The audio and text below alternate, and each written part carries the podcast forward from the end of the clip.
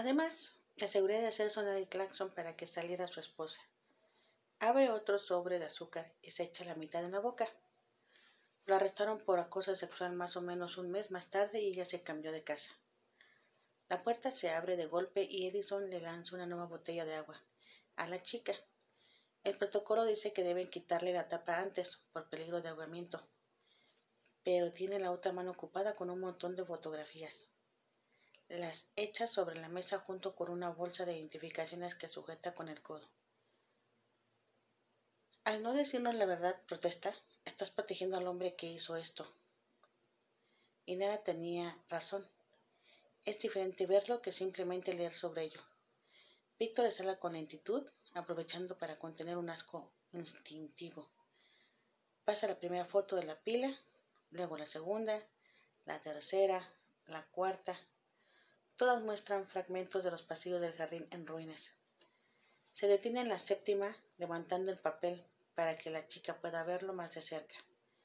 Cuando ella vuelve a bajarlo, su dedo acaricia una curva color rubio oscuro cerca del centro de la imagen. ¿Esa es Lionel, tu amiga? Su dedo ventado se mueve suavemente sobre la línea de cristal en la fotografía. Sí, susurra, era mi amiga. Al igual que con los nombres en el jardín, lo mejor era olvidar los cumpleaños.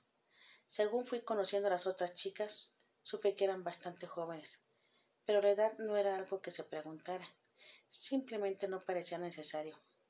En algún momento moriríamos, y los pasillos ofrecerían recordatorios diarios de lo que eso significaría. Así que, ¿para qué agravar la tragedia? Hasta que pasó lo de Lionel. Llevaba seis meses en el jardín, y aunque me había hecho amiga de la mayoría de las chicas, me sentía más cerca de Lionel y a Bliss. Ellas eran las más parecidas a mí, las que no se tiraban al drama de llorar o lamentar nuestro destino inevitablemente trágico. No nos acordábamos ante el no nos acobardábamos ante el jardinero ni lo halagábamos, como si ser sus favoritas cambiara nuestra suerte de algún modo. Éramos las que soportaban lo que había que soportar y fuera de eso simplemente nos ocupábamos de nuestros asuntos. El jardinero nos adoraba, salvo por las comidas que se servían en horas específicas. No había ningún lugar en el que tuviéramos que estar. Así que la mayoría de las chicas iban de un cuarto a otro para darse ánimos. Si el jardinero quería verte, simplemente revisaba las cámaras y te buscaba. Cuando Lion nos pidió a Bliss y a mí que pasáramos la noche en su cuarto, no me, no me llamó la atención. Era algo que hacíamos todo el tiempo. Debía haber reconocido la desesperación en su voz el tono de sus palabras. Pero esa era otra cosa ante la que el jardín te insensibilizaba. Al igual que la belleza, el miedo y la desesperación eran tan comunes como respirar. Teníamos ropa para el día, siempre negra, siempre prendas que dejaban descubiertas nuestras espaldas para que se pudieran ver las alas. Pero no nos daban nada para dormir, la mayoría simplemente dormíamos en ropa interior y anhelábamos tener brasieres. El hostal y el departamento fueron buena práctica para mí. Tenía mucho menos pudor del que tenía la mayoría de las chicas al llegar al jardín. Una humillación menos que pudiera derrumbarme. Las tres nos acurrucamos sobre el colchón, esperando que las luces se apagaran, y poco a poco nos fuimos dando cuenta de que Lionel estaba temblando. No era una convulsión ni nada parecido, solo un temblor que la recorría bajo la piel y electrizaba cada parte de su cuerpo con el movimiento. Me incorporé, tomé su mano y entrelacé nuestros dedos. ¿Qué pasa? Las lágrimas brillaban en sus ojos con destellos dorados e hicieron que sintiera unas náuseas súbditas. Nunca antes había visto llorar a Lionel. Odiaba las lágrimas en todos, especialmente en ella misma. Mañana cumplo 21 años, susurró. Bliss soltó un alarido y lanzó sus brazos sobre nuestra amiga, hundiendo su cara en el hombro de Lionel. Mierda, Lion, lo siento tanto. Entonces, ¿tenemos una fecha de caducidad? Pregunté suavemente. ¿21?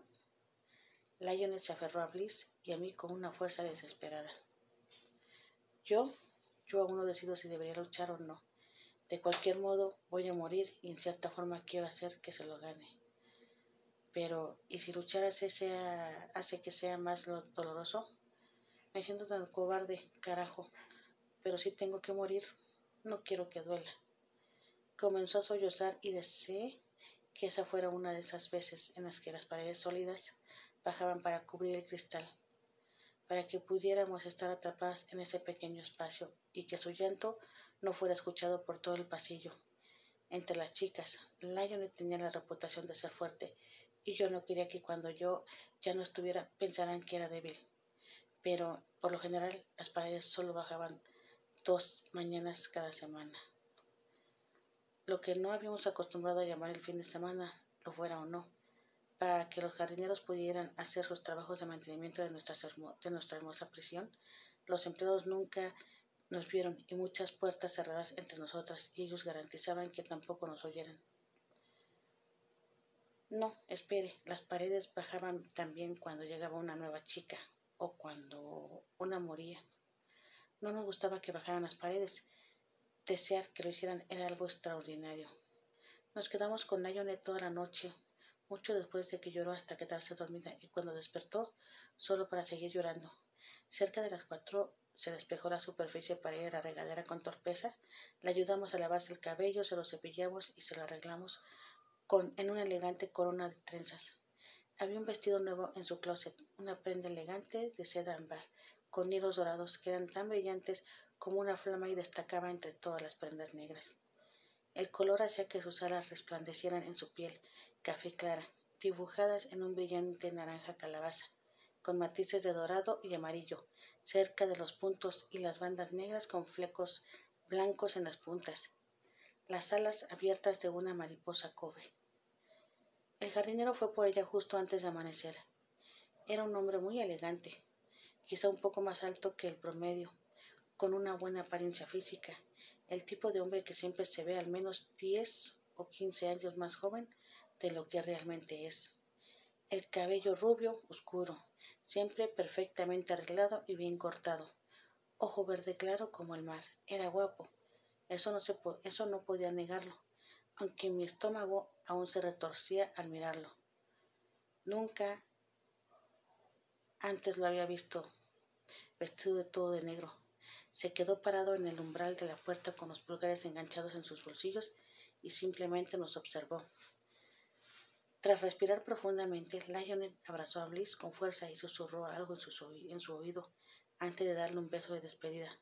Luego se volvió hacia mí con sus brazos dolorosamente apretados alrededor de mis costillas. Me llamo Cassidy Lawrence, susurró tan bajo que apenas pude escucharlo. Por favor, no me olvides. No dejes que él sea el único que me recuerde. Me besó, cerró los ojos y dejó que el jardinero se la llevara. Bliss y yo pasamos el resto de la mañana en el cuarto de Lionel revisando los pequeños artículos personales que había logrado acumular en los últimos cinco años había estado ahí cinco años.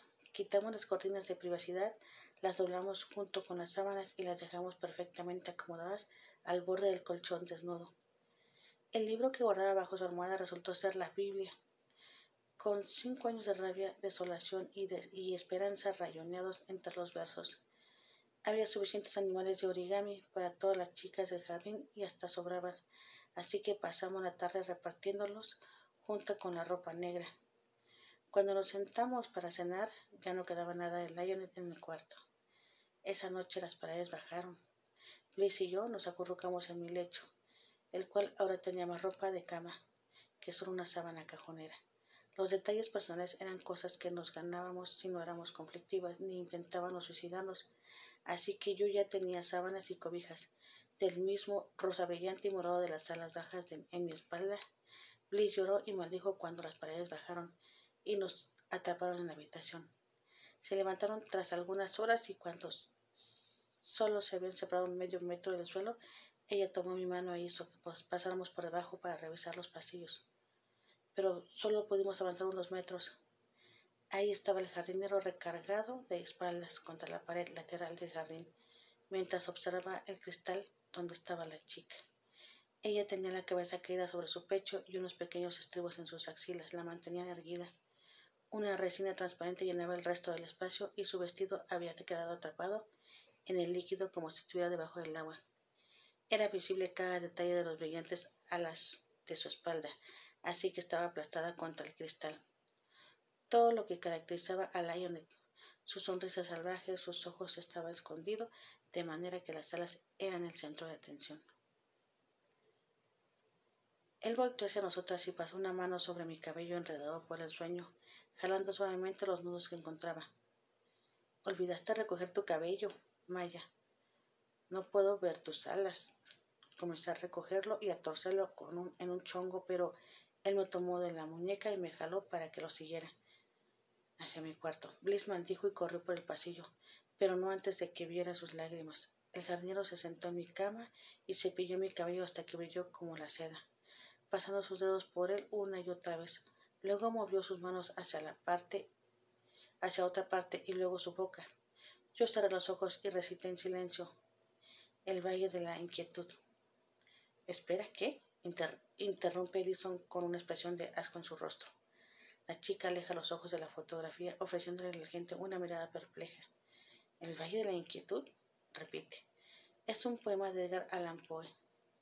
Ellos se habían ido a las guerras confiando en que los luceros de mirada dulce cada noche desde sus torres celestes vigilaban las flores. Me gusta Poe. Hay algo refrescante en su, en su hombre que era tan descaradamente lúgubre. ¿Pero qué? Es lo que hacía cada vez que el jardinero iba a mi cuarto, dice sin emoción. No iba a luchar contra él porque no quería morir, pero tampoco iba a participar.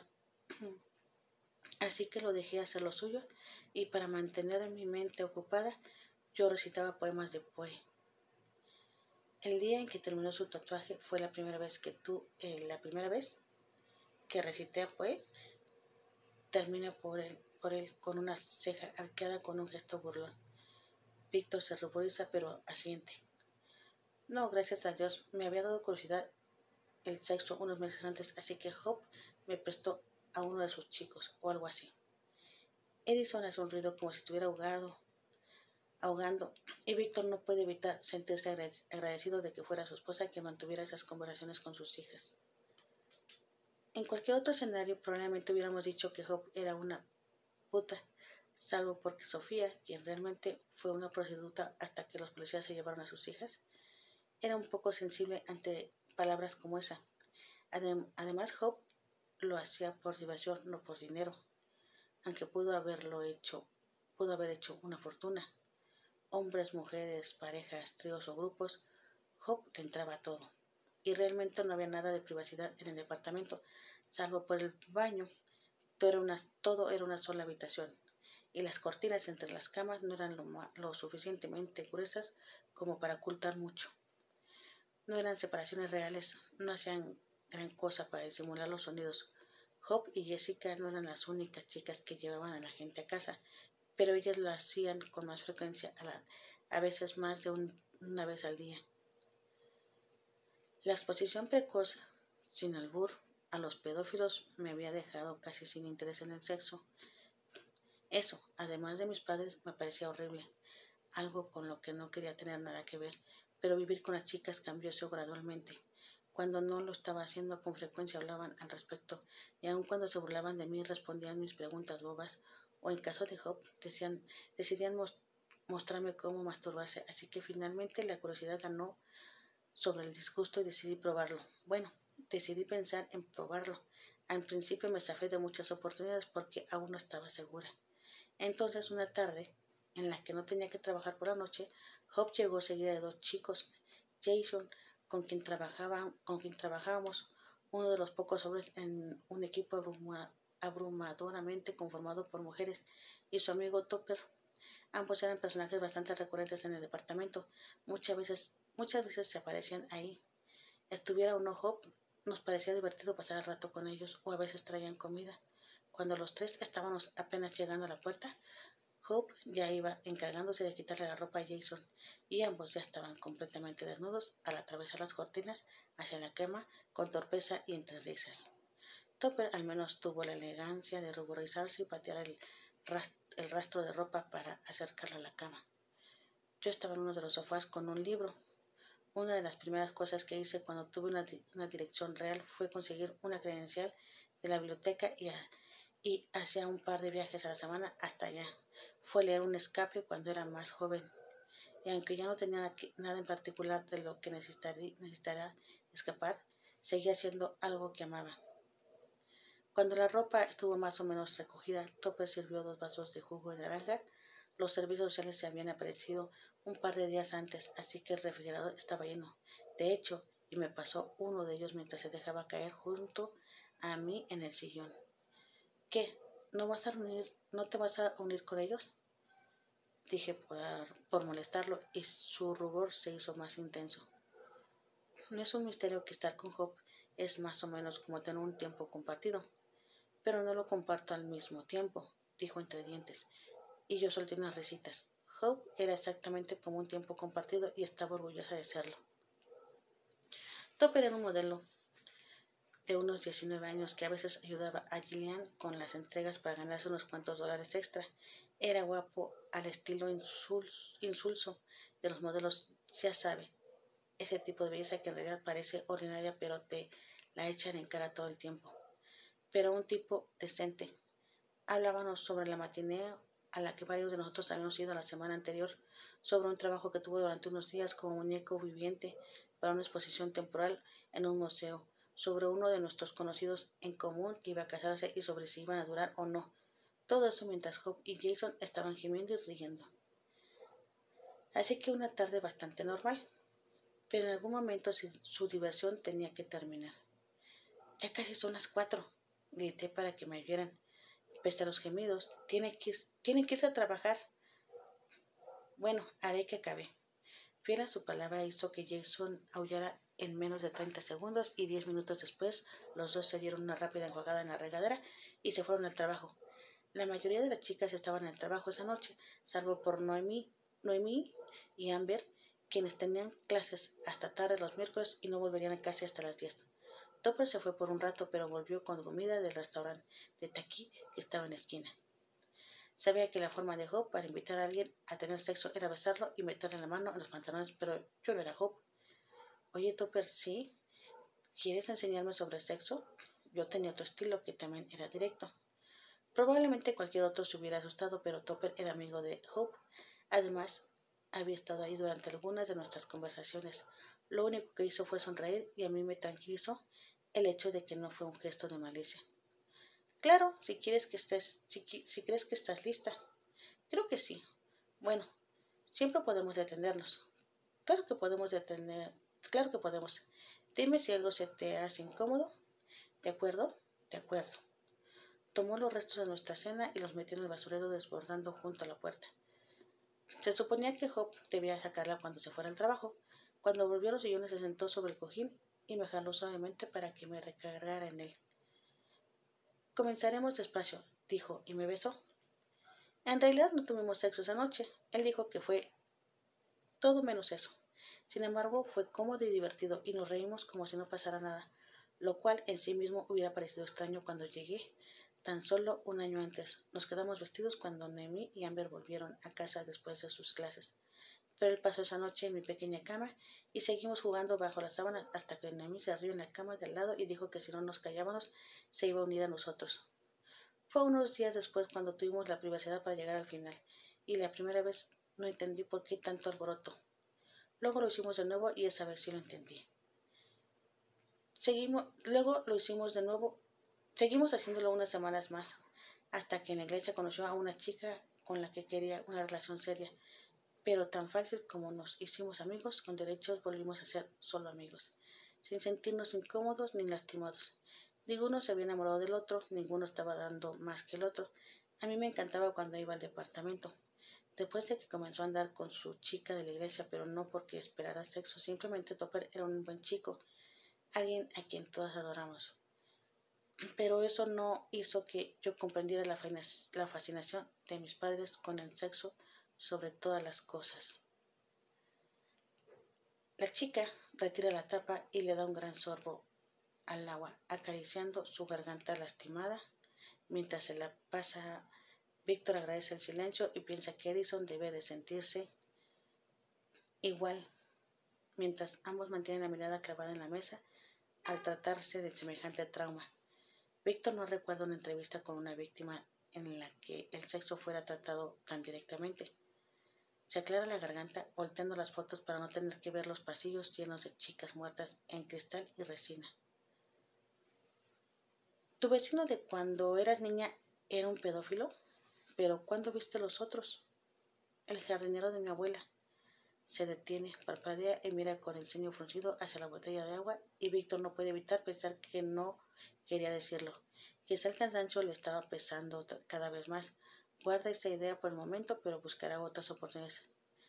¿Veías muy seguido a tu abuela? Ella suspira y juega con una costra de su dedo. Vivía con ella, responde sin ganas. ¿Cuándo fue eso? Mis padres se divorciaron al fin cuando yo tenía ocho años. Todas las preguntas sobre dinero, la casa, los carros y todas esas cosas se resolvieron en una junta. Durante los ocho meses siguientes, ambos argumentaron que el otro debía quedarse conmigo. ¿No es genial? Habría que obligar a, obligar a todos los niños a pasar ocho meses escuchando a sus padres rechazándolos activamente. Al final se decidió que me enviarían a vivir con abuela, la madre de, la madre de mi madre, y mis padres le pagarían mi manutención. Cuando llegó el día de irme, estaba en la entrada principal con tres maletas, dos cajas y un osito de peluche. La totalidad de, mi de mis posesiones. Ninguno de mis padres estaba en casa. Un año antes habían llegado nuevos vecinos al otro lado de la calle, una pareja algo joven que acababa de tener su primer hijo. Me encantaba ir a ver al bebé, un niño hermoso que aún no estaba jodido ni era problemático con padres como los suyos quizá nunca lo estaría. Ella